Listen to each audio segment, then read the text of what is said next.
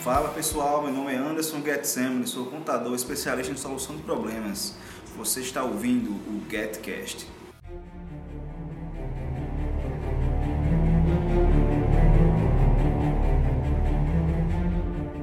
Fala pessoal, iniciando mais um novo episódio do GetCast, apresentado pelo contador Anderson Getsemane. E fala aí, Anderson, qual vai ser o tema de hoje e quem é que você convidou para tratar disso? E aí pessoal do YouTube, pessoal do podcast. Podcast. É, hoje eu tenho a honra de, de ter convidado o- mais uma vez o Igor Thierry. E agora também com outro Igor, né? O Igor em dose dupla hoje. E Windows dupla. Igor Leite, mas nós vamos falar hoje sobre investimentos. E eu quero que ele mesmo se apresente aí, que eu acho que é melhor do que eu.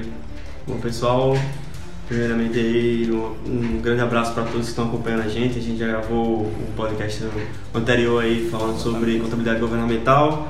E aí, repetindo a dose hoje, a gente vai trazer alguns assuntos aí pertinentes à educação financeira e investimentos. E agradeço mais uma vez aí a, a poder com- contribuir com vocês, né? Massa. Isso aí. Então, me apresentando um pouco, né? Me chamo Igor Leite, eu sou contador, estou fazendo, terminando meu mestrado espe especificamente em mercado financeiro, é a minha área de estudo. E eu sou um dos contribuidores numa, numa página chamada Traders Club, né? Lá eu falo sobre análise fundamentalista, tiro dúvidas contábeis de, que relacionadas a investimento e questão de educação financeira também. Então agradeço o convite do Anderson e do Igor. Nossa, é perfeito, eu tô aqui numa situação privilegiada. Aqui se fosse cobrar uma mentoria, rapaz, rapaz, passava aqui dos 5 mil contos já. Tô privilegiado demais. Senta aí, Pedro, também.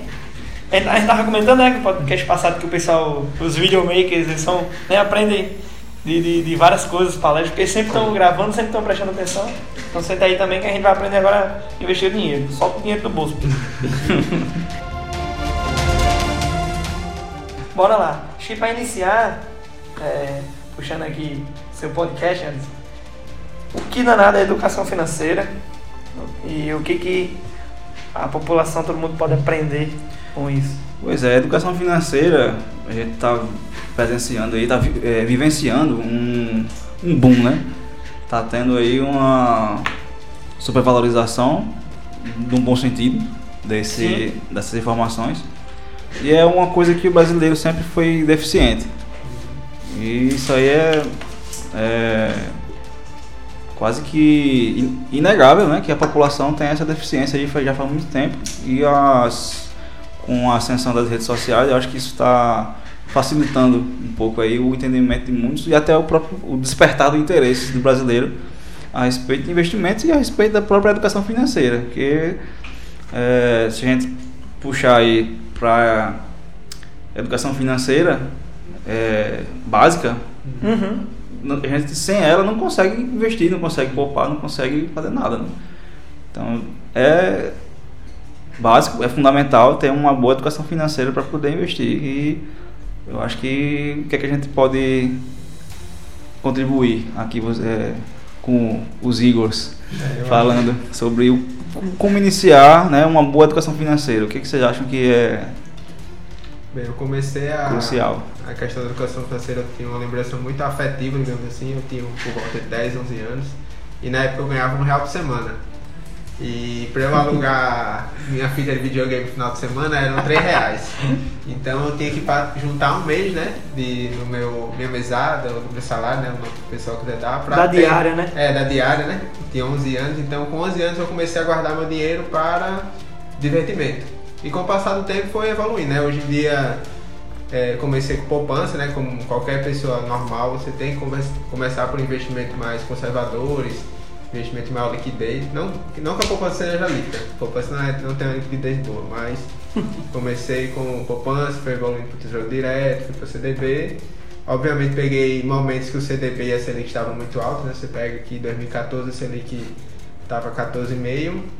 Então a gente, você investir com muita tranquilidade tendo retorno muito alto. Ter 14% sem perigo nenhum de nada cair, só uma linha reta para cima é muito bom.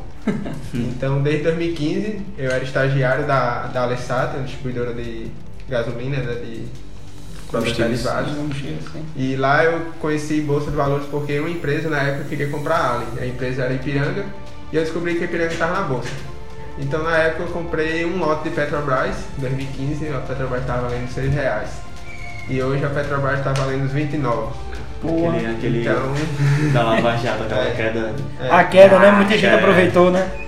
então investimento eu acho que não existe momento certo. Eu acho que o, o- primeiro passo é você começar independente do valor. Eu comecei com um real, depois fui para uma bolsa, né? A bolsa de estágio na época era 500 reais. Você vai aumentando e deixar o dinheiro trabalhar a seu favor, né? Quanto mais tempo você tiver, ah, eu tenho filhos. Filho nasceu, cria uma poupancinha, cria um fundo, de, um fundo imobiliário, enfim, você constrói alguma coisa para o seu filho ter um, um retorno para ele no futuro. Futuro, né? Aí vamos já perguntar aqui uma coisa atropelando aí a- a- o roteiro. Simbora. Previdência privada. Ah, eu gosto porque a previdência privada ela tem alguns benefícios que são a dedutibilidade do imposto de renda, né? Você tem dois tipos de previdência privada, que é o PGBL e o VGBL, e um deles, que eu não recordo qual é, ele tem dedução de imposto de renda. É o PGBL. PGBL. Então, pode ser que ele valha a pena para você, porque ele, você tem até um limite de restituição do De imposto de restituição. renda. Então, se aquele limite está adequado para você, ele é bom. Obviamente, ele não vai te retornar igual você mesmo é, investir em ação. Você pega aqui uma empresa, um fundo de previdência, ele pode estar em torno de 20%, mas ao mesmo tempo você pode ter uma ação que pode subir 60%. Magazine Luiza. É, pode ter, você pode ter uma sorte de achar uma Magazine Magazine Luiza Magazine. sem querer. A que tá crescendo muito é, é o Inter, né? É, o Banco Inter é ação da moda. né? Você, É, tá na moda. Você tá no ônibus e o cara, aí, eu tô comprado em Banco Inter. então, Pode crer, pode crer. Isso é um problema também. Enquanto pessoa que fala sobre a educação financeira, é muito importante você saber que uma ação pode cair. Hum, Se vocês exato. pegarem o gráfico da Petrobras em 2007, 2008, ela atingiu um limite, ela atingiu uns 70 reais, mais ou menos, 70, 60 reais.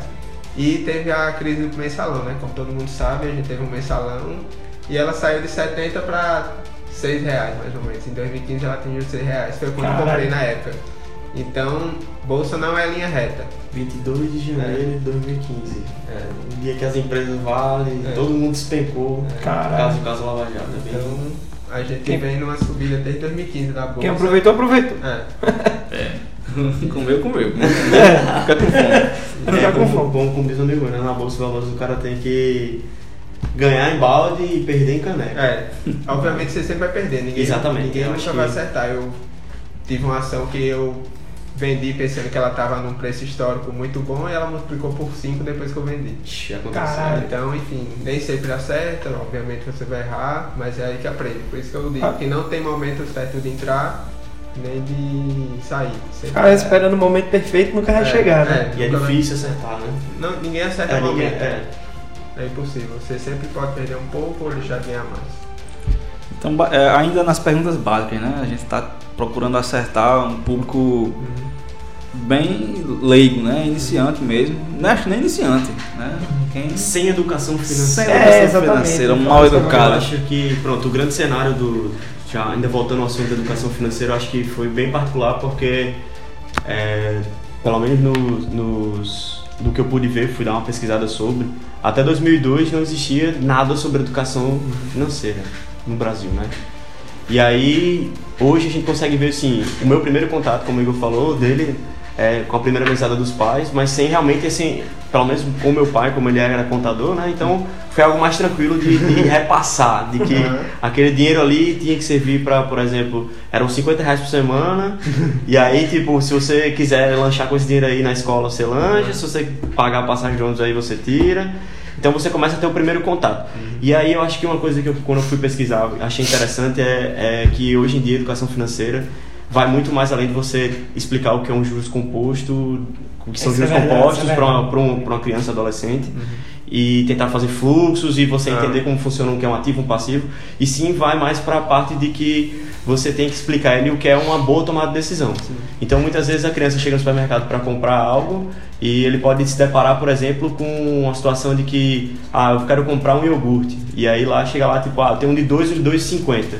Mas aí, qual é o melhor pra mim? Tipo, tá, é mais caro, mas qual é a minha necessidade? Então tem muito disso, né? Meu pai esses dias eu achei interessante, eu- em casa mesmo, né? Chegou cheguei em casa, pô, o papai comprou um Tube Heinz, eu... é, não, ele assim, "Ei, por que Tá eu comprei bem. esse ketchup aqui? Aí, a primeira coisa que ele indagou foi, não, porque agora eu tô de dieta, esse ketchup aqui é melhor, não sei o que, não sei o que, mas ele é mais caro?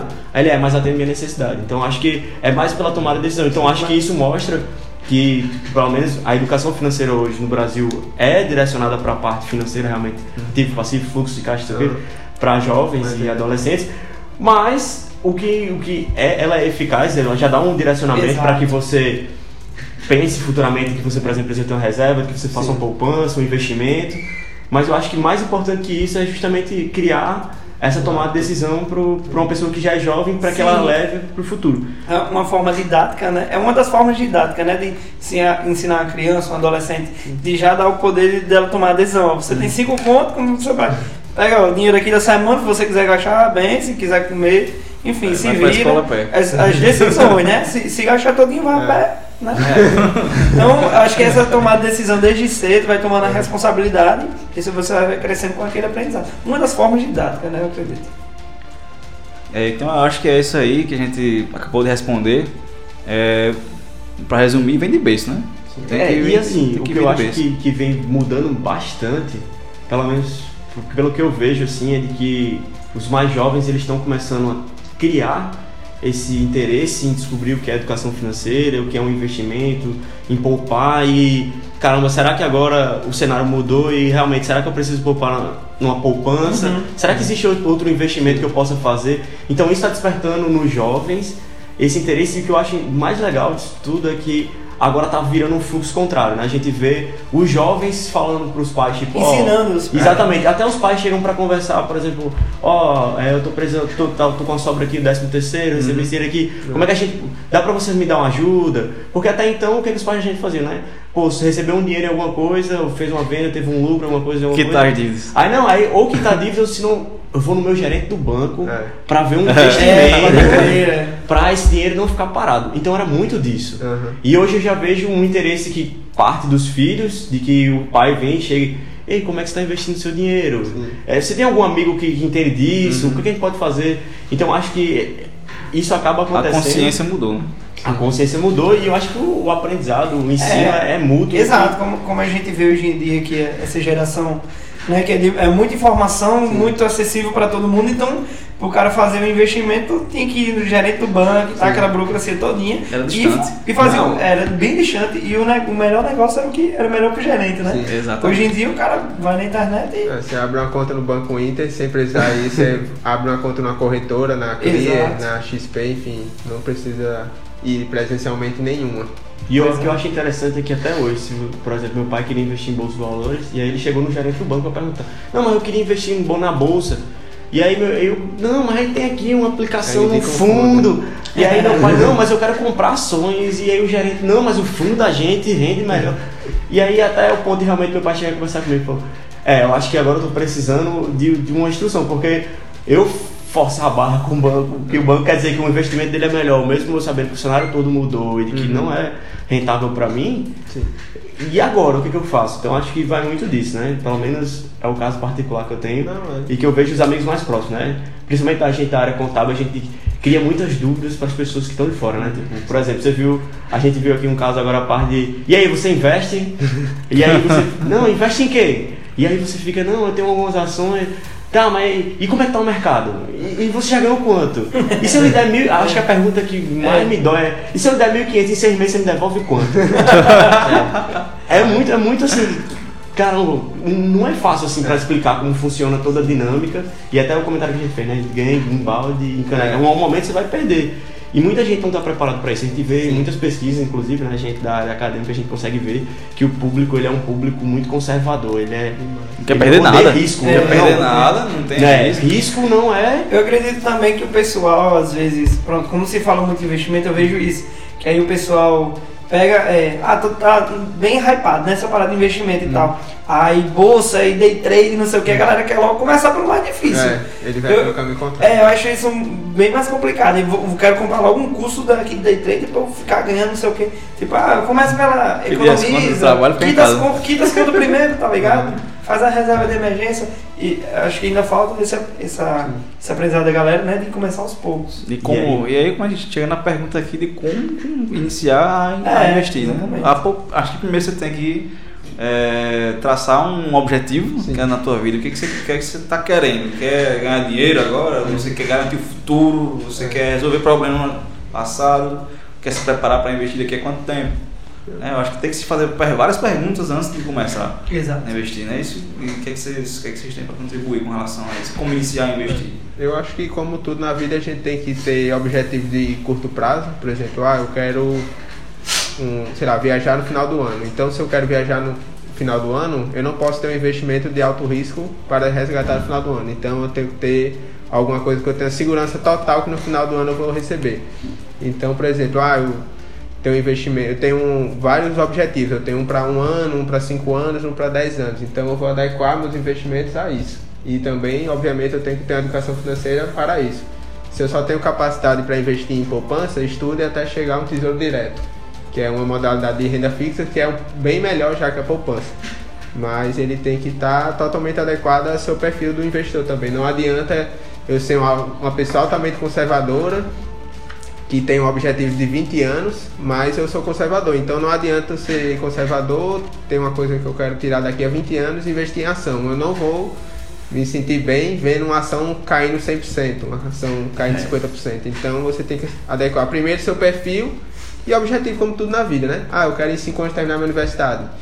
O propósito, né? Você tem que fazer os propósitos primeiro para depois decidir carteira, etc. E eu acho que eu acho que vai muito também do, do perfil, né? A gente consegue, você falou sobre os objetivos e tudo.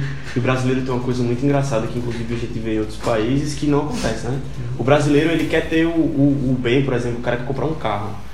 Eu sei que é difícil e tudo, mas a gente vê em outros países que não existe tipo financiamento, né? Então você tem que passar mês a mês lá juntando, fazendo o seu para comprar sua poupança e comprar. Aqui não, aqui a gente tem um, um inverso, né? A gente se endivida para ter o bem, ou a gente se endivida, parcela a viagem É. 25, 24 vezes aí para ter. Então, tipo, isso vai muito também da, da- do perfil do, do, Da população. brasileiro, do- da população. É, a a, cultura- falta de a falta de educação financeira impacta diretamente em como esse perfil foi criado, né? Aí os bancos adoram, né? Essa situação. O banco é que É.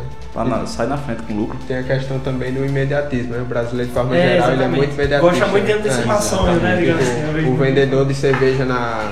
O vendedor de cerveja, ele prefere vender a cerveja no Carnatal a 7 reais do que vender o ano inteiro a 3. Isso O é cara que investe em ação, ele não consegue comprar uma ação e falar, eu vou te dar muito essa ação e ter certeza que ela é a melhor ação. Ele tá no ônibus e fala, eita, o menino tá falando de ação ali e falou que o Banco Inter é bom, então ele vai e compra. Ele não estuda muito, ele é muito imediatismo. Ah, eu, eu- todo mundo tá falando Banco Inter, então ela vai subir. Não, pode ser que ela caia muito.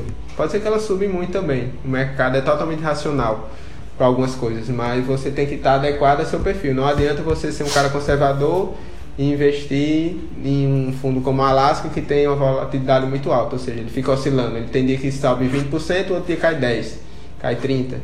Então você tem que ter investimentos adequados ao seu perfil. de É, a- gente pode citar como falta de educação financeira a, a queda da bolsa, é, tendo como motivo a gripe lá na. o coronavírus lá na China. A Ah, falta de eu- educação financeira gera isso também. Eu acho que tem uma questão tanto da educação financeira como comportamental da gente, né? Existem diversos estudos acadêmicos e existe comprovação do mercado mesmo que existe uma ra- irracionalidade. Quando você vê uma notícia de uma gripe na China e você vê uma ação da Petrobras, uma ação do Itaú, uma ação da Ambev cair no Brasil, a gente não vê correlação nenhuma. Por exemplo, a Ambev não deixou de produzir cerveja porque está tendo a gripe na China. O Itaú não está deixando de vender eh, produtos financeiros para os seus clientes. A Petrobras não está deixando de vender. Então existe sim a questão da educação financeira, mas também existe aspectos comportamentais dentro disso. Se você tem uma educação financeira muito boa, você sabe que seu dinheiro, o seu investimento em ação, ele, ele é volátil. Ele não é Você vai, reta. você vai ter o feeling, né? Digamos É, assim, você já está preparado. Ah, aquele meu rendimento em ação, ele pode oscilar para cima e para baixo. É. Então você já está educado financeiramente para saber que aquilo ali oscila. Existe uma espécie de efeito manada quando acontece uma notícia dessa, quando a gente recebe uma no- notícia dessa, né? Porque eu acho que não tem outra, explica- é, outra explicação fora isso, porque de repente sai uma notícia que começa, sei lá, 100 mortes pela, pelo coronavírus na China. Duas horas depois a bolsa está caindo já no final do, O do que, eu, dia. o que eu consigo, eu consigo observar, puxando assim para um lado da empresa, a gente tava falando de na época de 2014 e tal, e para- e 2015, né, que teve muito escândalo político. E aí é, o brasileiro ele, ele teve que se adaptar e aprender coisas novas na época de crise, né? Então, Uhum. em momentos difíceis, é, as pessoas aprendem, né? O, digamos assim, com erro, eles aprendem. E aí também, tanto as pessoas como, digamos assim, as pessoas jurídicas, né? As empresas. Como é que, é, Anderson, aí você conhece bastante dessa área, a educação financeira para as empresas, a importância que ela tem para a sociedade, para repassar, né, realmente, Uhum. da educação financeira para a sociedade e para dentro das empresas. Eu, eu acho que é muito eficiente. Ainda, mesmo com, mesmo com crise, mesmo com, com tudo isso que a gente já viveu, é, ainda falta maturidade né, no empresário, falta busca de conhecimento, né, acho que falta, falta tanto interesse pelo, por parte do empresário quanto também por parte do contador, que Sim. também não tem aquela a cultura, podemos até dizer assim, a cultura de consultor. É porque eu vejo assim, se as educações, educação financeira das empresas estão boas, né? Se a saúde financeira da empresa está boa, para a população também vai estar, porque vai estar gerando emprego e gerando renda, não é isso? Exatamente, a gente tem sempre essa dificuldade, desde que eu comecei a trabalhar, já há quase 15 anos, e não muda muita coisa não. Eu, eu, eu vejo uma educação financeira muito, muito tímida ainda. E eu acho que a classe dos contadores é uma das, é uma das responsáveis É por mudar um pouco esse cenário aí. Existe até um raio-x da, da Ambima. Ambima é a associação do, dos analistas de mercado da Bolsa. E lá ele fala que os investidores, os, as pessoas, né, de forma geral, eles não investem porque, acho que é 70%, não lembro o valor exatamente, eles não investem porque eles têm que pagar dívidas. Eles sempre têm muita dívida. O brasileiro geral, né? É. O Então, é, é então a gente tem que ver que antes de mais nada, antes do cara querer investir, ele tem que cumprir as obrigações dele, né? Como o Igor falou, ah, o cara às vezes ele quer realizar o sonho de ter o carro próprio, quer realizar o sonho de ter a casa própria, se financia e não consegue. Faculdade? É, faz um endividamento maior que pode e depois escuta no ônibus que investir em ação ele vai garantir o retorno. Então existe uma diferença muito grande entre investir e ser educado financeiramente. Existe uma difer- um caminho diferente aí, Caminho né? diferente. E, e falando sobre isso, né, como você vê, né, tipo, meu pai passou uma educação financeira assim básica para mim pelo fato dele ser contador, então era algo meio que forçado em casa, mas nunca a gente nunca tinha debatido temas assim, o que é um ativo, o que é um passivo e tudo. E aí, quando eu entrei na universidade, uma das primeiras coisas que eu fiz foi ganhar aquele livro Pai Rico, Pai Pobre. e aí eu fiz, não, eu fiz a leitura É do clássico. livro. Li mais de uma vez, inclusive, um no começo encostei o livro, aí depois, já no finalzinho da faculdade, li de novo. E aí meu pai falando sobre isso, sobre ativo. No final da faculdade ele já começou meio que meter o dedo, né? Como é que você consegue fazer um papel de editoria no computador? Tem ter um lápis com as duas pontas. E eu, não, não mais assim e tudo. E aí, no, no- quando, quando eu reli esse livro, um pouco depois eu cheguei para ele e falei assim, nesse perfil de endividamento, perfil de crise. E aí eu cheguei para ele e falei, vamos, lê esse livro. Só me devolva quando você terminar de ler. Aí, não, você leia, que você vai resgatar vários, várias coisas. E aí, depois disso, ele realmente chegou pra mim e falou, é, realmente tem muita coisa. E uma das coisas que falava era sobre essa parte do endividamento. né? A gente, é uma coisa que eu acho muito engraçado, é que eu não sei quem vendeu esse sonho pro brasileiro da casa própria. Mas você, recém-formado, sei lá, a gente agora que tá, tá adentrando no mercado do trabalho, né? A primeira coisa que as pessoas querem é que faça um financiamento aí de 140 parcelas, 10 anos, né? Faça um financiamento aí de 10 anos para a compra do apartamento. Então o cara já começa. A gente, Começa nem, endividado. a gente nem começou, a gente nem Nem arranjou um emprego, já, já tá endividado. É. Já tá ali na. Pois é, não, e depois disso, a, a pressão, a pressão que existe para você ter outras coisas, principalmente carro próprio, é a viagem do final de ano. E aí quando você vê, você Vive tá no para perfil. pagar endividamento. Exatamente. Se você endividou tá por até. 60 anos de idade, tá pagando É. conta. E é isso que eu acho incrível. Por exemplo, nesse livro o comentário é exatamente isso, né? A parte do dinheiro trabalhar pra gente, de que a gente precisa separar para que lá na frente a gente tenha esse retorno. E eu acho que no livro, uma, uma dica bem que eu acredito seja importante desse livro é justamente isso, né? Tem alguns conceitos contábeis de que o cara, por exemplo, lá no livro ele fala um exemplo de que o pai falava isso pra ele, que ele repassou para a esposa, né? A esposa do, do, do, do narrador da história ela tinha um, um, investimento na bolsa de valores, eles são americanos, caso americano, né? E que ela comprou Mercedes por meio dos dividendos que foram pagos das ações dela.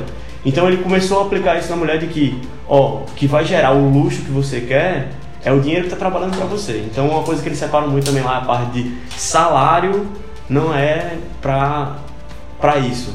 Então, tipo, ele separa bem isso. De que o salário é o rotativo, que tem que sobrar e que o dinheiro tem que ser investido para ele trabalhar para você. Exato. Porque senão você vai manter um nível de endividamento. Então, são esses conceitos que eu acredito que falta muito no perfil do brasileiro para que ele saia desse perfil de endividamento para um perfil Exato, eu acho poupador. investidor. É, eu acho Primeiro, poupador, primeiro poupador, poupador, isso. Isso. Eu acho que a educação financeira hoje tem que estar mais focada em é, ensinar a poupar, né? Sim. A parar com o endividamento. Pra depois. Pô, É etapas.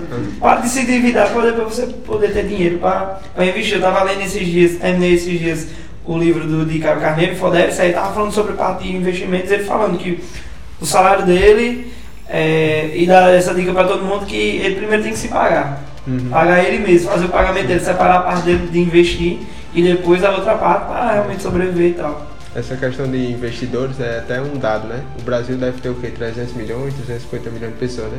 É menos de 3%, né? É, em bolsa a gente tem um milhão e meio. Então a gente tem menos de 1% aí, tá? E tesouro direto deve ter próximo de 2,5. Então você pega os investimentos. Tesouro direto é o investimento mais seguro do Brasil, a gente tem 2 milhões e meio de pessoas. Bolsa de valores, que é o investimento mais arriscado do Brasil, tem 1 milhão e meio. Onde é que tá esse. Tá bem próximo, né? galera. É. Poupança é algum dado da- de, de quanto você está investindo em poupança? poupança não tem porque não é pouco, né? Dentro das, dos bancos. É. Aí, Eles não querem é. soltar, não querem, não querem que o Mas, é- pessoal tire mas tem alguns dinheiro. trilhões. Deve ter algum, se eu não me Porra, engano, velho. tem 3 trilhões em poupança. Que o número de dinheiro tem, mas não de Ah. pessoas. É, foda. E aí uma coisa que é interessante é que esses dias eu vi um estudo que falava exatamente sobre isso, né? Tipo, mercados que, que estão também em países subdesenvolvidos e que eles têm mais, um maior nível de investidores do que a gente. A Colômbia está aqui do lado, eles têm uma população economicamente ativa em bolsa, digamos assim. Não sei a quantidade, mas é bem maior que a nossa. Estados Unidos eu acho que é próximo de 50% do país. É, em eles são ele é muito Exato. mais alto, realmente. E aqui a gente tem um, né? Todo mundo investe. 50% dos Estados Unidos, aqui a gente tem um. Exato, lá tipo, baixo. realmente tem essa questão da educação financeira de base, né?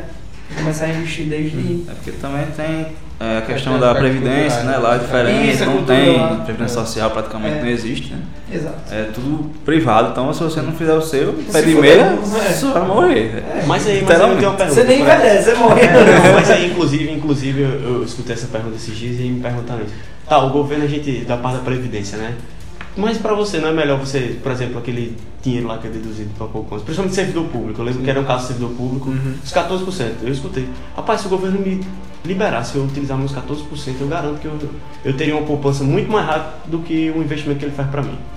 É, pe- pensando na previdência complementar, né, que é o caso dos servidores mais novos, pode ser que realmente vale a pena, mas se você pensar no cara que Tá lá. se aposenta, contribuiu com 25, se aposenta com 25, então acho que esse cara, a previdência é até muito boa pra ele. É. Mas pra quem é novo, é. um novo que entrou tá- com previdência Tá complementar, tudo ele- envolvido com a questão da É. educação financeira mesmo. Sim. Porque, por exemplo, hoje a gente tem um FGTS, né? Fundo de garantia. O dinheiro é seu, pô, mas quem manda lá é a caixa. É, tipo, beleza, ela lucra em cima disso, tem um bem é pequenininho. tela ridícula. Mas é bem ridículo, mas, por exemplo, a educação financeira do, do brasileiro. Se a caixa, não, pega, beleza, dinheiro é seu. Vai gastar Economia do jeito que você quiser, porra, é gastar todinho, pô. Vai todo de coxinha. É pipocar, tá ligado? É, pô, vai ficar por isso mesmo. Entendeu? Então tem coisas que ainda tem que É. se prender. Dada a falta de educação, a cultura, né? Exato. É necessário, até, se pode até se dizer que é necessário essa É. amarração maior. É. Quantas pessoas vocês conhecem que, eu pelo menos, acho que foi- dá pra contar no dia das pessoas que eu conheço que, tipo, saiu 500 conto da FGTS e, Passa não, deixa lá, pô. Eu mesmo pipoquei todinho. Pipoquei, fui logo com um. É, acho que todo mundo que eu conheço sacou mesmo. Certeza. Ninguém deixou lá não. Até porque era momentâneo, né? Alguns queriam tirar mesmo. E essa era a intenção do É, governo, né? Tirar o dinheiro pra É, botar o dinheiro pra rodar. Tinha, tinha muito mais dificuldade de você deixar o dinheiro. Porque se Sim. você quisesse deixar o dinheiro, você tinha que ir na caixa É, tal. dizer que não queria. Quiser que não queria, pra tirar de todo jeito. E aí, Pegue. e não, e aí um fato dessa, então o governo, na, no Congresso Russo lá, eu me encontrei com, com um cara que ele era participava, ele era analista político de, um, de alguma empresa dos Estados Unidos, tudo, o bicho já tinha morado na China, falava português, o bicho era bem. E aí, conversando com ele, ele falou, tocou nesse assunto do FGTS, né? Que pro governo era uma medida de injetar e de movimentar a economia. E aí o cara falou, ah, pois no meu relatório eu botei isso como um ponto negativo. e aí eu, que? Como assim? Tipo, vai entrar mais. Eu pensando, né? Vai entrar mais dinheiro na economia, o pessoal vai sacar, É vai prazo. comprar, não sei o que, é licitar, mas pro mercado isso aí é uma medida que é negativamente, é como se o país ainda não tivesse saído da crise. Com certeza. E aí o caraca, pra você ver, né? Tipo, um viés totalmente. É. Imediatista. E é tipo, imediatista que você fica, caramba. Aí, daqui- aí daqui a pouco vai poder tirar todo ano, todos É. seis, seis meses e tal. Aí quando liberou que ele não ia ser 500, ia ser mais, né? Aí o mercado imobiliário ficou logo puto, É. é, caiu em cima do governo, né? Porque o pessoal ia gastar dinheiro e não ia investir no, no- na- em Não. casa, em financiamento. Não. Tanto que na época que saiu nossa, no- essa notícia, né, da FGTS, as, constru, as construtoras que estão na bolsa caíram todas. Putz, olha aí. Todas caíram porque menos pessoas iam ter FGTS para financiar o, Pois o é, imóvel. casa imóvel, né? O sonho da casa própria. É. Exato. Pois é, eu fui um desses que ponto do vigário do financiamento de imóvel. eu já tô, hoje eu sei que dá para fazer de outras formas, Sim. bem menos onerosas, como é o caso do consórcio de imóvel, que é praticamente duas, vezes- duas vezes melhor do que financiamento. Até financiamento fora de banco, né? Hoje em dia a gente tem a Sim. modalidade de cooperativas de crédito que tem financiamentos com taxas bem mais atrativas, então a gente acaba muitas vezes sem desconhecimento, né? Seja eu mesmo, vocês estão aqui também. A gente vai no que sabe, né? Eu sei que a Exato. caixa, minha casa minha vida é na caixa. É. Então você nem Clássico, procura em outras coisas. É, erro clássico É. acaba se tornando erro crasso. E a gente, por causa disso que, a gente, que eu digo, né? É sempre importante começar. Todo mundo vai errar. Você falou, errei com financiamento, você pode falar isso no futuro, ah, não faça financiamento, faça assim. Com investimento é a mesma coisa. Você nunca vai só acertar investimento, não, nunca vai acertar só financiamento. Alguma hora você vai errar e vai aprender. E vai aprender. É, É. erro, sempre um aprendizado. é. Exato. E o melhor é, é evitar os erros e aprender É, com os erros dos acertar outros. mais, é, acertar É mais, é, acertar mais que errar. E se alguém errar antes que você pergunta, você errou como? Pois é. Essa, a sabedoria vem daí, né? É. Aprender com o erro dos outros. Pois é. E eu- vamos partir aqui para classificações, tipos de investidores. Como é que a gente pode classificar os investidores? É, naquela velha forma tradicional, né? Como é que se chama? Conservador, moderado, e Arrojado. agressivo, arrojado, louco. Né? É, a própria, a própria CVM, né, que é a Comissão de Valores Imobiliários, ela tem uma norma específica para falar para as cooperativas, instituições financeiras, como deve se classificar o investidor. Então, realmente existe essa classificação conservador, moderado e arrojado, e a classificação ela, ela é criada na medida que, por exemplo, eu sou conservador, então a instituição financeira só pode me passar produtos financeiros conservadores. Que entra nessa categoria. Né? Justamente para evitar o que acontecia antigamente, né? Você ia no banco e o banco falava: Ah, Igor, investe no fundo de investimento tal. Porque aquele, aquele fundo poderia ter uma taxa de administração muito alta e que era atrativa para o banco, mas não era nada a ver com o seu perfil. O banco estava interesse próprio. Então, criaram essa instrução normativa da CVM que ela vai falar que existem as classificações. Mas, obviamente, existem os outros tipos de investidores, né? Não só tem investidores fundamentalistas, né? Que são pessoas que estão preocupadas mais com fundamentos da empresa, né? A contabilidade da empresa, o Nossa. negócio. Tem os investidores grafistas que se preocupam com o gráfico. Então, existe uma infinidade de classificações. E tem várias, vários critérios, né? Que é índice Sim. de liquidez, Sim. gente, é, principalmente contadores né, que lê bastante é, balanço patrimonial Sim. e tal, e vê né, como é que tá a questão das empresas. Então o certo é você, como falei antes, né? Você saber qual é o seu perfil. Ah, eu, eu sou contador, eu estudo mercado financeiro, então eu prefiro é, utilizar uma análise baseada em balanço patrimonial, em Nossa. demonstração de resultado, porque é o que eu estudo, é o que eu faço. Então Histórico, é né? muito mais fácil para mim ver isso do que analisar um gráfico, por exemplo. Histórico de empresa. Então, Ver os históricos, né? Que a parte do balanço é quando, é quando ela tá lá na, na bolsa, como é, É. que ele, é- como, é que ele é, como é que ele é apresentada, quantos Uhum. anos. Então, no caso, quando a empresa ela está em bolsa, ela tem que, a cada três meses, ela tem que divulgar todos os seus dados. Então, os dados são o balanço, é, os dados trimestrais, que é o balanço patrimonial, demonstração do resultado, demonstração dos fluxos de caixa, demonstração do DMPL, mutação de patrimônio líquido, as notas explicativas e a DVA, que é a demonstração do valor adicionado. Então, a cada três meses, ela tem que divulgar todas essas informações para todo o público seja ele investidor, curioso, estudante, acionista, ele é obrigado por instruções normativas da CVM. Como é que você definiria os, os, perfis, assim, basicamente? O, esse, esse, perfil, esses três perfis básicos? Ah, eu acho que o conservador é aquele, o investidor conservador é aquele que está preocupado, ele não se sente à vontade em risco. Então ele é um cara que ele não aceitaria ver sua carteira seus investimentos oscilando. Ele quer sempre uma linha reta, por exemplo. Mesmo que essa linha reta seja bem levemente, ele não aceitaria ver ela caindo, por exemplo, 10%, 20%. Ele prefere que ela suba todo ano 5% do que algum mês ela caia 1% e depois suba 4%. Então o conservador é aquele cara que tem eu não lembro de cabeça, mas acho que é 90% em renda fixa, ele pode ter até 10% em renda variável, segundo a instituição normativa. Uhum. Isso vai depender do, da instituição financeira. O famoso medroso. É, é o medroso. o moderado é um cara que ele está ali 50. É, tá, ele aceita os dois. Ele aceita um pouco de risco, ou seja, ele tem. Ele varia uma, bastante né, na é, sua carteira. Ele tem renda variável, né, ele aceita riscos mas ele também ele é medroso, então ele deve ter 60% de renda fixa e 40% renda variável, que são as ações, né? E o arrojado é aquele cara que tem uns 70%, 80% em renda variável, que ele aceita, né? ele prefere ter uma possibilidade de ganhos maiores, uhum. do mesmo jeito que ele pode cair. Depende. Em termos, é, em termos nordestinos é o arrochado. É, arrochado. É, é ele está preparado para tudo aí. Sempre, sempre lembrar o pessoal que é, aposta esportiva, né? Não, não é nenhum tipo de, de investimento, não, né? Aposta é, esportiva, pirâmide, pirâmide, pirâmide, Telex Free. É. E é um negócio até importante, né? Porque ultimamente né, a gente, falou no começo do, do podcast, essa parte das redes sociais, né? E a gente vê exatamente esse tipo de produto como pirâmide. Sim é, a parte do day trade, porque. É, quem nunca teve um familiar que perdeu dinheiro em pirâmide. pirâmide é. Pois é. E aí, não, a gente vê a parte do day trade, né? E aí, por exemplo, tem vários amigos que me perguntam: ah, você investe aqui? O que você acha da parte do day trade? Esses dias, depois do coronavírus, né? Na segunda-feira, uhum. que a bolsa derreteu assim, 10%, todas as ações no vermelho, e aí eu falei: caramba, o Thiago aí, né? Postou. e aí, como é que você se sente vendo esse cenário? Todos os investimentos dele em vermelho, e aí, o meu Deus, tipo é bom pra comprar. Não, não, o arrochado, o arrochado tá assim, é bom pra comprar.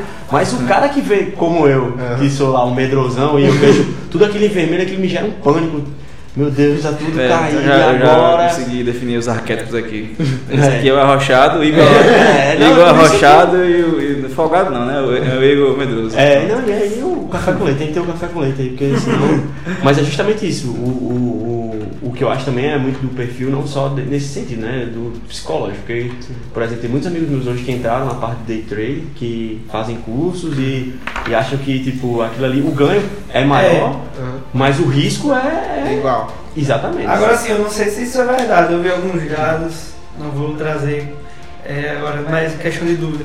Que quem ganhava mais dinheiro com essa parada de day trade é os caras que davam curso do que Sim. as próprias pessoas que investiam, é, né? Mas aí a gente vê exatamente isso é. agora. É o hype, que... é o hype. Não tá no hype, exatamente. E aí eu esqueci de falar sobre educação financeira. Pronto, eu, pronto, eu mesmo fiz uma parada dessa, uma conhecida minha lá da faculdade, aí nisso e tal, e todo dia ficava botando no grupo pra alguém, 30 contas de manhã, não sei o que, 50 e tal, e botando. Eu pego 10 contas e boto pra mim, e devolvo no final de semana e tal. Aí ela ficou, né? Não, é legal e tal. Eu, como é que é isso aí? Me explica aí a gente pode entrar também. Aí ela fez, não, pô e tal. Agora é assim, ó, aprendi com uma pessoa top e tal, não sei o quê. Aí fez toda a propaganda da pessoa, tá ligado? Da mentoria, não sei o quê. Eu, não, pô, não quero comprar o curso da pessoa, não. Eu quero. Só o retorno. É, pega dessa conta aqui, pô. Vá. Eu fazer. Vai fazer pra mim, mostra aí como é. Aí eu vi que as pessoas estão muito mais interessadas em vender um curso de como fazer aquilo do que de realmente. É porque. É, só complementando, a questão de ser trader é, não é uma coisa errada, mas as pessoas têm que entender o trader como uma, um, uma profissão. Você vai ter que estar ali o dia inteiro na frente do seu computador. Saiu uma notícia, independente que for, que vai impactar o mercado, uhum. você tem que estar pronto para, se estar no prejuízo, realizar todo o seu prejuízo. O trader faz é. isso. Ele aceita perder uma porcentagem fixa do seu investimento para recuperar depois. Então ele tem que estar ciente dos riscos. É uma profissão. É uma compra e venda É. de É. ações, né? Já tá É. falando aí, o próprio nome tá dizendo, né? E, e- e eu acho até um fato interessante disso é que, pelo menos aqui, né, a gente vê uma mudança de cenário, né? A gente, como o Igor falou no começo aqui do podcast, a, a Selic lá, 14,5%. e agora a gente vê o Acho que está 4,5%. 4,5%, o Banco Central 4,5%. E aí a gente vê uma mudança de cenário quê? 5 anos. Uhum. E aí eu acho que também parte muito disso, né? Do, do investidor medroso começar meio que a. E aí, meus investimentos já não estão mais como rendiam como era antes. Então calma, o que está mudando? E aí a gente vê realmente essa ascensão da parte do- da renda variável, que aí eu acho que é o que muda assim drasticamente no perfil atual, né? É, tá tendo uma migração da, da renda fixa para variável muito decorrente disso, né? Você pega que antigamente a Selic era 14,5%, 11% e era um investimento sem risco nenhum. E se você deixa o seu dinheiro na poupança, a poupança deve estar 3,9%, perto de 4%. E a, e a IPCA, né, a taxa de juros, está 4%. Então se você deixa na poupança, você está perdendo dinheiro por algumas porcentagem por ano. Então você vai, se você quer retorno com o seu dinheiro, você vai ter que ir para a renda variável. Não tem Então, não tá. tem segredo, porque o mercado, com a redução da taxa de juros, renda fixa não está gerando nada. O pessoal no mercado fala que 100% do CDI não é nada, porque CDI é 4, então 100% do CDI é 4. Então É pronto, fica por isso mesmo. é zero por zero. É. Nada por nada não é nada. Então a migração para renda, renda variável acontece porque o outro investimento não está não tá sendo suficiente, mas foram mal acostumados. Essa questão da, da, da, da Selic Uhum. foi de uns anos pra cá, né? Sim. Explique o que é que, o que, é que gerou essa queda na, na Selic e o que é que gera também no futuro. Ah, sim, pensando No na, no caso de empresa, né? A Selic ela é uma medida de despesa financeira. Então, a redução de despesa da Selic para as empresas, elas vão captar, vão pagar menos eh, juros para os bancos, né? De forma geral. Se ele estava pagando, pegando um empréstimo pagando a 10, passaram a pagar 4. Então, a empresa está tendo mais dinheiro para investir no operacional dela, digamos assim. Então, o que está acontecendo nas empresas desse ano com a redução da Selic? Elas estão tendo menores despesas financeiras e estão investindo mais em operacional ou investindo em inovação, etc. O, o maior fato que está acontecendo esse ano, no caso 2019 2020, é a redução da Selic está sendo impactada justamente porque está diminuindo o custo de empréstimo do- das empresas. Bacana, então isso é, sinal que melhora o investimento das empresas, né? É, eles estão tendo mais dinheiro para mexer, consequentemente estão tendo mais lucro. Espera que tenham mais lucro, né? Já, estão, já apresentaram nos trimestres e a gente vai ver agora o encerramento do ano. Já estamos em temporada de fechamento de balanço, né? Começou é, algumas semanas atrás. É, já temos algum- algumas próximas semanas aí, É, até- divulgando o resultado de 2019. Mas aí também é outro ponto, né? A parte do Banco Central, a importância do Banco Central para essa compra de títulos, para essa regulagem de mercado. É, ele, o Banco Central é responsável pela toda essa parte de tudo que envolve produtos financeiros. Então, toda a operação de compra e venda de ação é regulada né, pela CVM. Para você estar inscrito na Bolsa de Valores, você tem que passar por um processo de IPO, que é o processo de abertura de capital. É um processo que demanda muito esforço, tanto financeiro como operacional da empresa. Existem diversas demandas, tem que passar processo da auditoria, processo de... Até o balanço está organizado, digamos Tudo assim. organizado. Então, tudo isso é regulado pela CVM. Todo o processo, qualquer ativo financeiro, ele tem que passar pelo aval do, da CVM e da- do Bacen, enfim, É. de todos os órgãos que tenham a ver com instituição financeira. Mais alguma coisa aí? É, Então encerramos os tipos de investimentos. Já? É. Entrar em Renda fixa e renda variável. Bora. Exemplo de renda fixa. Tesouro direto, é o É. clássico, né? É, um- Poupança. Poupança, o próximo títulos de. Outros títulos, o CDB, o CD, é, CDB, LCI, que é letra de câmbio Letra de câmbio imobiliário, imobiliário. letra de câmbio agronegócio, que é LCA, enfim, tem RDC, que eu não lembro que é a sigla, mas a gente tem vários, os mais tradicionais, poupança, títulos de tesouro- direto e os fundos de renda fixa tradicionais. Renda variável, como o, próprio, o nome já diz, né, são investimentos que oscilam. Então as ações são os mais famosos e a gente também tem os Os fundos, fundos imobiliários. Que é um. FI, né? É um dos É, melhores, é, né? Que o fundo imobiliário nada mais é que você você juntamos nós quatro aqui, Exato. colocamos dinheiro e saímos comprando os imóveis em Natal. E é muito mais seguro você ter o, várias pessoas é, comprando prédios gigantes, por exemplo, do que ter uma salinha, cada um com a Exato. salinha. É muito mais fácil você alugar um prédio inteiro do que ficar só com a salinha. Questão de Sim. você consegue um cliente maior, por exemplo, o Petrobras ela aluga, tem um fundo imobiliário que alugava o prédio inteiro para a Petrobras. No dia que a Petrobras saiu, esse fundo imobiliário caiu em 60%. Caralho. Ele anunciou pro mercado. É fundo, eu tô saindo do banco, do, do prédio. Aí o fundo imobiliário, o cara agressivo demais, né? Ele não tinha conhecimento, ele não tinha educação financeira, ele não tinha comportamento, ele não entendia e o preço de saiu vendendo as ações. Consequentemente, o preço caiu muito. Caramba. Então, o fundo imobiliário nada mais é que um, um conjunto de pessoas que saem comprando imóveis. A gente vê muito shopping, né? É, o Natal Muito Shopping aqui de Natal. Bermol, né? Ele é o Natal, o Natal Shopping é um, é um fundo da XP. O XPML11, ele é, Ah, se não me engano, é 50% do Natal Shopping é deles. Então, a gente, a gente tem um fundo imobiliário aqui bem pertinho, que o dono tá lá em São Paulo, né?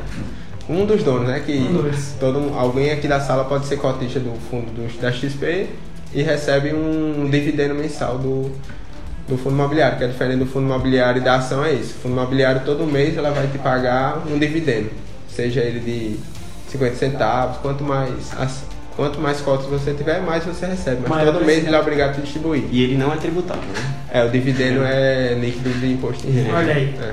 Uma das melhores opções, Uma né? ação pessoal? importante. Só, só tem a tributação quando existe valorização É. do, da, da cota, né? Então, Do ganho. No ganho, né? então isso- Quando existe Acho. ganho. É. Falar isso na frente de acadêmico. Então. Basicamente são os mais, os mais famosos é isso. Renda fixa. A, é, renda fixa a gente tem poupança, tesouro direto, outros fundos, né? LC e LCA. E renda variável, ações e fundo imobiliário. Hoje essa questão dos investimentos está muito propagada nos, nos aplicativos de bancos digitais, né? Sim. É, como você mesmo falou aí, o Banco Inter é um forte exemplo. Nós temos outros bancos como o Banco Next, né, o original, não sei se se- Nubank, né, mas o Nubank ainda não é classificado como banco, né? Eu acho que desses, acho que só o Inter É, e o original, né? O Banco Inter, ele tem o nome de banco, mas ele não, não tá... Ele não pode fazer todas as operações que o banco Exato. pode ainda. E o Nubank que também não, né? Que ele é. Não, o não é- Nubank, é o desculpa, Nubank. é, é o o Nubank, é. O. Nubank, ele, ele se chama no pagamento, se eu não me engano. É, Isso, É. isso. Ele não tem algumas atribuições de banco ainda. Exato. Ele é atribuído ao, ao Santander, acho. É. Mas- Algumas opções ele ainda não pode fazer, mas, por exemplo, o Nubank não tem lucro, ele tem prejuízo. Então, um banco tem prejuízo. Pois é. Já não é banco. O banco de prejuízo não é banco. É verdade. É, e a gente tem essa facilidade grande aqui. Se, por exemplo, se eu quiser, eu tenho aqui uma micharia aqui no Banco Inter, se eu quiser investir agora, eu consigo investir aqui em poucos cliques, né? Tem até um vídeo no YouTube que ele, um cara, ele colocou uma pipoca no, no Pit Money. É um YouTube, um, um youtuber. Ele botou um- uma pipoca no micro-ondas e ao mesmo tempo que ele preparou a pipoca, né, que ela ficou lá no micro-ondas, ele comprou uma ação. Então hoje em dia existe uma facilidade muito grande de você comprar ação. Você apertou lá dois minutos e foi lá no home broker, né, que é onde você vai comprar ação ou fundo imobiliário, e ele comprou ao mesmo tempo uma ação, ou foi uma ação, um fundo, eu não lembro, e a pipoca dele ficou pronta. Pois Então, é. existe uma E acessibilidade muito grande. sem gerente de banco, né? Sem gerente. Exato. Sem gerente, sem Exato, precisar já- de agência. Já vi casos assim, a gente, na faculdade, o Lohan mesmo foi exemplo, a gente tava conversando sobre isso, não sei o que, tesouro direto. Aí, pai, mas não sei o que, a gente começou a precisar, clear e, e não sei o que, aí, aí você não paga taxa, aí baixou. Aí eu vou botar aqui uns 200 conto e botou lá, não sei o que, tesouro direto, até hoje lá. É. Foi, foi, Pois é. fez, a gente fez lá em, em tempo real, né, pra ver como era, ele fez lá. E hoje, dentro do Banco Inter, já melhoraram bastante essa plataforma. Né? Agora não cobra mais taxa. E tem a diversidade você aplica na bolsa mesmo lá. Sei, simples não. É uma forma de captar o cliente, né? Que a gente, É. principalmente os bancos digitais, eles atraem muito o pessoal mais jovem, né? Que é uma pessoa Tem que não quer ir para banco, não quer ir em agência. Burocracia. não- às vezes já tem uma vida, não que nossos pais não tenham vida corrida, mas a gente quer evitar estresse de ir para banco. E eu acho que todo mundo que já foi no banco nunca fica menos de duas horas. odeio. É porque é, tem muita coisa pra fazer fora É. ficar esperando é. uma fila, né? É, então, Não, mas aí eu acho também, tipo, uma coisa que a gente tem que destacar também nesse perfil, né, como mudou, de que, por exemplo, hoje o Banco do Brasil precisa abrir uma conta, você não precisa mais na agência. É. Pois é. Então a gente vê também o, o, o lado contrário dos bancos. Mas, você, mas é- ele fica limitado. Se quiser desbloquear, tem Não, mas eu digo assim, mas eu digo assim, por exemplo, você Já abrir uma conta, você né? tirar, É. que como, como é com o Nubank, né? O Nubank eu lembro Pois que é. tira uma foto com é. a sua identidade Do do lado. É instantâneo no Nubank. Não, então, É. e tipo, o, o, o, o Banco do Brasil É, mas é- depois desse, dessa que revolução se aconteceu, teve que se adaptar. adaptar ao... Exato. Aí perde na casa. Senão perde E cliente. outra coisa também é questão de taxas, questão de, de É. cobrança. Eu mesmo tenho banco tradicional e aí é, eu descobri que existe contas essenciais, né? que é de direito todo mundo, tem que ter conta essencial lá, que ele dá direito acho que é duas transações, Aham. internet bank, tudo normal, só que de graça. Aí fui lá no Itaú, nem fui no Itaú, fui no, no internet bank lá, no configuração, cancelei, não. Pago nada. É, existe a necessidade dos bancos de garantirem os clientes, né? Tipo, se, ele, se a gente vê hoje uma migração de renda fixa para renda variável, pode ser que no futuro exista uma migração da- dos bancões, né, os bancos tradicionais, para os bancos digitais. Pois é. É que você pensar bem direitinho, você tá com dinheiro. Eles estão com o seu dinheiro lá. Estão usando dinheiro, seu eles estão dinheiro. Você tá pagando pra isso. Sim. Pois é. Existe isso. Né? Porque o dinheiro, é, a gente até isso na curiosidade que o dinheiro que está no banco é um direito, né? É, é um direito seu. É um direito. É. Porque É você e um direito é. Você tem o direito de pegar, de, de- enfim. Mas é, estão, eles estão usando meu dinheiro lá para. Será? Pra ganhar muito mais, né? Não sei. vai a taxa de juros de empréstimo dele, dinheiro é caro, pô. Dinheiro é muito caro. Aí tá, não tá remunerando com nada e tá cobrando taxa. Ainda está cobrando, exatamente. Não paga porra nenhuma. É um negócio da China mesmo. né? Vamos abrir um banco? Como é o nome do, do, do cara que era um dos mais ricos, que é dono do banco? O Santander é o maior banco hoje? Não, Não, o Itaú. brasileiro é o Itaú, o né? Itaú é o maior Itaú, banco. Particular. É. Particular Que Itaú. é o- a família. Que tem o maior lucro também. Como é o né? nome da família? Setubal? Acho que a família É, Setubal, é, que já- é do, do Que domina aí, acho que. A riqueza do Brasil. Mas o Warren Buffett, né, que é o maior investidor do mundo, as maiores posições dele são em bancos. Caralho. né? Então ele gosta muito de banco e seguradora. Mas obviamente são coisas altamente aí, seguras, aí. né? É, e- né? Coisas altamente seguras e altamente rentáveis. Então é o que todo investidor quer, né? Obviamente ele deve ter algum investimento em uma parcela de risco, sei lá, um visto em determinada empresa que é muito arriscada. Mas obviamente ele tem uma quantidade muito grande de empresas altamente sólidas. Isso- e o lucro, né? É. Todo ano é Isso foda. é aquela parte da diversificação. da É, que é muito importante você Diversificação. diversificação. É outro ponto que a gente. Questão do perfil, né? Como voltando um pouco. O perfil, é importante você saber seu perfil justamente para diversificar. Se eu sou muito conservador, comece com 5% em renda variável, comece com 10. Ah, aguentei 10. Ah, vou, vou virar moderado, né? Vou me transformar, vou aumentar para 15. Vai sentindo o mercado, vendo até onde você como todo mundo começa. Quando eu Sempre entrei na né? bolsa, eu devo ter entrado com, sei lá, eu tinha 90, 95% em renda fixa em 5%. Hoje em dia eu já estou 50% renda, varia, renda fixa, 40% em renda variável e 10% para quando a bolsa cai eu compro. o dinheiro já está reservado, né? É, já tem um dinheiro reservado para quando a, a sangria da bolsa é grande eu entro. Então, Você não, tá, Comprado. você não tá muito arrochado, não. Você tá meio arrochado. É, eu sou moderado. né? Classificação seria moderado. Mas é como o povo diz, né? A gente só pode comprar na bolsa quando ao som do, de guerra, né? A gente só vende ao som do violino. Quando tiver todo mundo nas bombas rojando lá, a bolsa tiver Só sangrando, o violino eu tô comprando. Mas quando Comprar. tiver todo mundo lá feliz, eu tô lá. A segunda Vendendo. feira pós-coronavírus aí foi, É, foi É, mas- desesperador. mas tem Todos que- os mercados. É, pra quem analisa empresa a fundo, sabia que a, o vírus não, não ia prejudicar nenhum lucro de nenhuma empresa brasileira, então Segurou a o dia da, do coronavírus que a bolsa caiu foi dia de comprar. Ou, no mínimo segurar, né? É. Não vender. É, É uma história, tem, é, essa, essa questão aí de vender o som do violino, né? é. Vendendo Tem- som do violino. Quando é. todo mundo Quando tiver. tá todo mundo.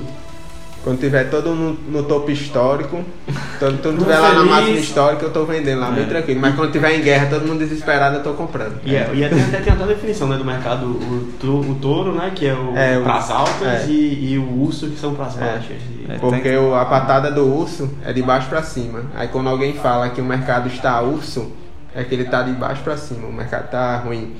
E quando ele tá touro, o touro bate de baixo pra cima, então o mercado tá subindo. É, tem que só lembrar aí do Titanic que afundou o som do violino. É, eu sou do violino, exatamente, É. lembrei disso. O Titanic afundou o som do violino, no segundo filme, né? Mas enfim. É, essa, essa, a, essa questão aí da, do aumento de investidores no, no Tesouro Direto, qual qual é a relação que isso tem com a baixa da Selic, que acho que é o principal índice de, é, de remuneração do, do Tesouro Direto, né? É que apesar do Tesouro Direto ter taxas não atrativas como investimentos mais arriscados, ele já é quase 1% maior que a poupança. Então, por exemplo, se você tem uma poupança, uma poupança rendendo 3,5% e você tira essa poupança com o Tesouro Direto, você já está ganhando 1%. Então, se a pessoa já é conservador, se a pessoa já não está se sentindo à vontade, digamos assim, entrar no mercado de renda variável, ele já ganhar esse 1% num, rendi, num investimento altamente é, seguro, mais seguro até que o próprio poupança, que Tesouro Direto nada mais é que o quê? Você está emprestando dinheiro para o governo federal. Isso. Então é mais fácil um banco fechar Do que que o governo, governo. né? Mas Então- isso não significa que o governo não quer, né? É, não- não. É, não significa que não quebre, mas ah, o aumento de investidor de tesouro direto é muito decorrente disso. O pessoal sabe que a poupança está rendendo pouco, o tesouro direto rende um pouquinho a mais e ele já corre. E tem outro problema, o poupança, né, como acho que todo mundo aqui sabe, ela tem um aniversário. Então se você tem um dinheiro na mêsversário, é, um mêsversário. Se você tem um dinheiro na poupança no dia primeiro, quando você olha seu extrato, aquele dinheiro só vai render todo dia primeiro. Então se você tirar o dinheiro da poupança dia 30, ele não rendeu nada. E o tesouro direto, ele rende todo dia. Então já é outra vantagem, É né? Se você está no tesouro direto, o dinheiro rende todo dia, não só no aniversário, como é o caso da poupança. O CDB também, né? Tem, tem alguns. É, o CDB tem alguns que é só no aniversário E e tem outros que que, diário, é né? diário também. E Você aí eu acho que vai muito disso, né? Tipo, acho que todo mundo agora começou, pelo menos agora com essa parte da- das redes sociais e tudo. Eu acho que todo mundo começou a ter uma. É, eu acho que poupança já não vale mais a pena. Já é um reflexo da tímida educação financeira que está Isso. surgindo aí, né? É. Surgindo. Então acho que todo mundo já começa a pensar assim, caramba, talvez existe até CDB que tipo mu- muitas vezes vejo amigos meus próximos a aplicar dele CDB que é diário, mas é, porque ele tipo acontece uma emergência, não sei o quê, e geralmente as Ele fazem, lá, é, é, então não precisa fazer um mês versário. já- Com certeza, tô- alguém já Sim, todo mundo tem poupança. é, Acho que, acho que que bom que vem aparecendo aí várias pessoas influentes né, na área da, da questão financeira, né? Mas ensinando muitas coisas às pessoas que são leigas. Sim. É, Não sei, ah, acho que já deu pra falar bastante coisa. Show. Questão de economia. É, você pediu que era um. Cadê? Sites. Dica pra. É, queria que vocês deixassem uma dica para quem está iniciando aí, que pretende iniciar, né, como iniciar, procurar alguma orientação, onde procurar essa orientação. É, Eu acho que tem E os, diversos. e os cuidados a tomar, né? Com, É. quando for fazer isso. Quer falar? Eu acho assim, né? Eu acho que como o mercado está muito crescente, acho que o primeiro cuidado que a gente tem que ter, principalmente como o Guilherme falou aqui, é a gente, se você realmente, a primeira coisa que você deve fazer é ver qual é o seu perfil. Eu acho que até mesmo antes de, de começar a, a investir, ou qualquer coisa do tipo, é você ver o seu perfil individual mesmo, como está seu perfil financeiro, como é que está seu endividamento, até mesmo porque a gente sabe que, querendo ou não, a gente, o ideal que é que você liquide essas dívidas, que você Exatamente. dinheiro para investimento. Então, acho que essa primeira coisa é olhar o objetivo. Então, acho que é uma das coisas que você tem que traçar, né? Eu, tipo, ah, o objetivo aqui é, é para que no futuro, por exemplo, se tem um filho, eu quero fazer um- uma poupança para o meu filho, para, sei lá, daqui a 30, 20 anos ele, ele possa ter essa, esse valor guardado Pagar a faculdade. pagar a faculdade, é. Então acho que tem muito disso. Então a parte do objetivo, é, um conselho que eu dou é principalmente ter cuidado nessa parte de investimentos. A gente vê como, como essa ascensão nas redes sociais, a gente vê al- alguns casos aqui em Natal de pessoas prometendo ganhos absurdos. E uma das coisas que eu mais vejo de, de grandes analistas financeiros é que o cara que prometeu o maior índice foi de 1.2. Então é bom a gente ter cuidado com isso, não é bom confiar em qualquer pessoa. É uma coisa que a gente viu recentemente aqui em empresas, o pessoal lá invadindo, quebrando empresa e não tendo liquidez. e o quebra-pau e agora meu dinheiro, pirâmide. É um, esse é o momento para que esses espertões aí eles ganhem as pessoas, até mesmo porque como não se tem educação financeira, a gente vê que é deficitário em muitas pessoas Exato. no, no A país. questão imediatista, né? Imediatista de querer um ganho absurdo, absurdo. sem Já então acho até- que esse é um cuidado que todo mundo deve ter. É, o estudo, acho que é uma coisa que é imprescindível. Acho que quando você começa com o mercado, existem algumas alguns conteúdos básicos para você começar mesmo. Então E também é acessível, né, com a internet. é, acessível. exatamente. Eu tenho um amigo meu que ele, ele hoje ele é um investidor e ele fala, os meus amigos tiravam onda dizendo que eu era investidor de YouTube. Então, teve muito conteúdo que eu aprendi realmente com, com pessoas que sabiam e que eu fui estudando por meio de videoaula e depois consegui comprar um curso. E existem cursos renomados à distância que a gente tem todo acesso a material, a videoaulas. Então acho que tipo vai, vai muito do, do perfil mesmo da pessoa. Então se você está buscando isso ser como o Igor falou, né? Existem pessoas hoje que trabalham como trader, que é aquela pessoa realmente mercado. Eu, inclusive contei histórias aqui de, de amigos meus em meio a uma apresentação de seminário. Lá e todo mundo, ah, o celular tocando e pá, eu quero vender ação e, e tem que ser muito assim mesmo. Uhum. E eu acho que esse conteúdo é um conteúdo denso, não é fácil, realmente. Como o Igor falou, é difícil acertar o ponto. Às vezes você tá achando que tá numa ação lá ganhando e daqui a pouco essa ação triplica e você pula. Então você tem, né? é, você tem que ter muito psicológico. Eu acho que, que tem muito disso, né? Eu, eu- os fatores econômicos, a gente vê muitas coisas. É, uma das coisas que, que eu aprendi antes de, de, de tudo é ler notícia. Então a primeira coisa que eu faço no dia é ler os principais veículos de informação. É, por exemplo, esse dia do coronavírus é engraçado, mas, por exemplo, uma coisa que eu vi de um, de um analista falando foi uma, como impacta, né? Na sexta-feira a bolsa fechou com 22 casos de morte e na segunda-feira o mercado abriu com 95. Então, os dois dias, o final de semana, às vezes ali pode derreter, realmente como o Igor falou, né? O, quem, quem tá apto a comprar já sabe que aquilo ali, os fundamentalistas sabem que aquilo ali vai, vai, vai ser o momento do, do- da, bomba, da segunda-feira já abriu. Esperando as mortes. É, esperando Não, só, morte só é ali a, a desgraça acontecendo e ele, ele lá, Não, aguardando. morte não, tem que ter calma. né? Vamos torcer para o, o mercado reagir de forma racional. É. E aí eu acho que. Esperando aí a próxima crise do governo, que vai eu preparar, preparar com o Petrobras aí. É. Mas aí. E eu, eu acho que é muito disso. Então, o, o que eu aconselho fazer, a gente aqui trata de. A gente tem alguns conceitos, alguns conceitos já de que educativo, tem uma educação financeira até mesmo profissional dentro do curso. A gente vê uma parte de análise de balanço, de tudo, de empresa. A gente tem um contato, talvez não muito, dependendo da área de estudo, como é o meu caso, minha área governamental, mas mesmo assim a gente se, se aprofunda em algumas coisas, finanças e tudo, e aí acaba que sendo uma coisa mais à parte pra gente, profissional, né? Então acho que vale a pena e eu acho que todo mundo é possível e, e passível de aprender a gerir o seu próprio dinheiro. Em questão de livros, né? Falar alguns aqui que eu não lembro propriamente o nome, mas existem biografias, né, do Warren Buffett, que ele é o maior investidor do mundo.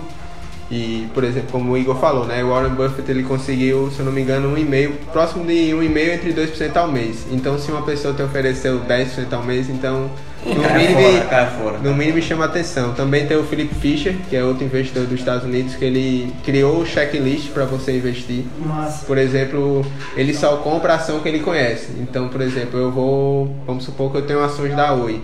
Para eu comprar a ação da Oi, eu vou lá na loja da Oi e fico olhando, ah, veio quantos clientes, quantos vieram, quantos saíram satisfeitos, quanto, então ele, o Felipe Fischer ele dá uma lista de um checklist para ver o que é que precisa fazer antes de olhar os números. Você tem que entender, obviamente, da empresa. operação da empresa. É, você já ouviu falar isso de um de um gringo, né? Ele é inglês. Eu não sei se você pegou isso do, do e-book que eu tô vendo aqui, né? O jeito Warren Buffett de investir na bola de neve, né? É. Warren Buffett e o negócio da vida. Efeito bola de neve, tem também é outra biografia dele. Então esse, esse gringo aí é sogro do meu irmão. Ele é inglês e ele, tem, ele é, é investidor e ele visita as lojas que ele investe, que ele investe, né?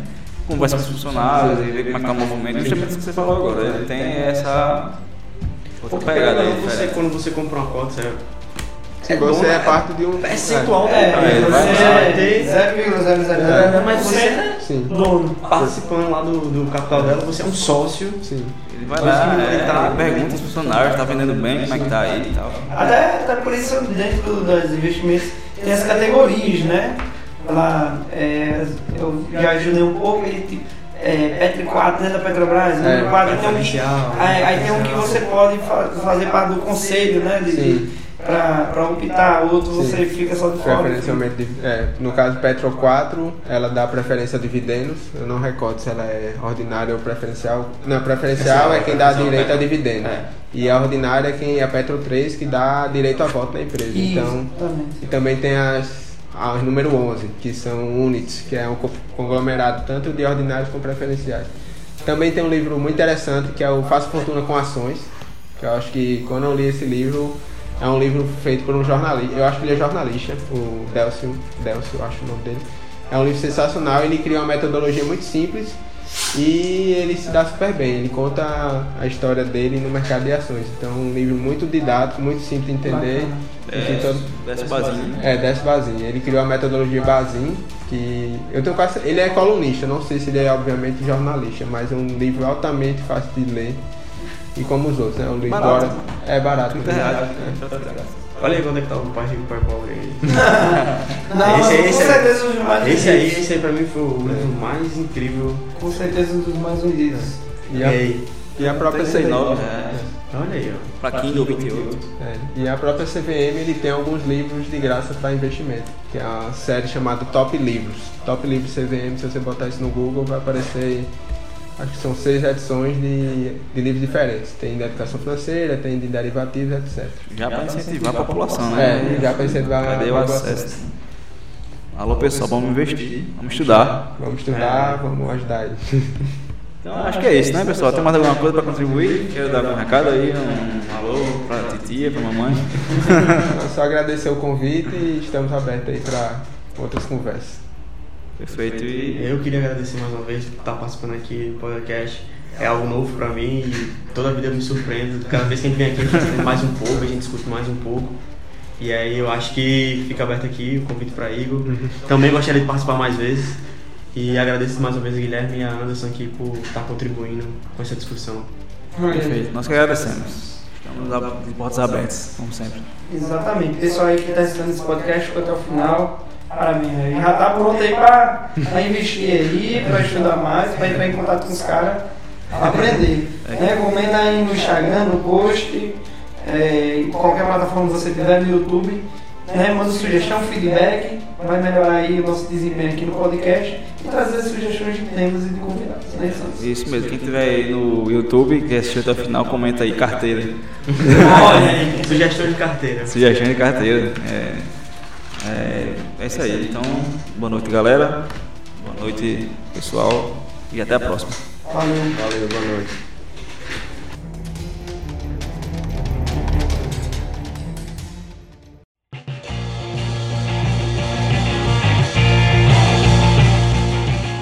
Se você gostou desse conteúdo, compartilhe esse episódio com outras pessoas e me segue no Instagram, arroba Anderson Guedes Contador.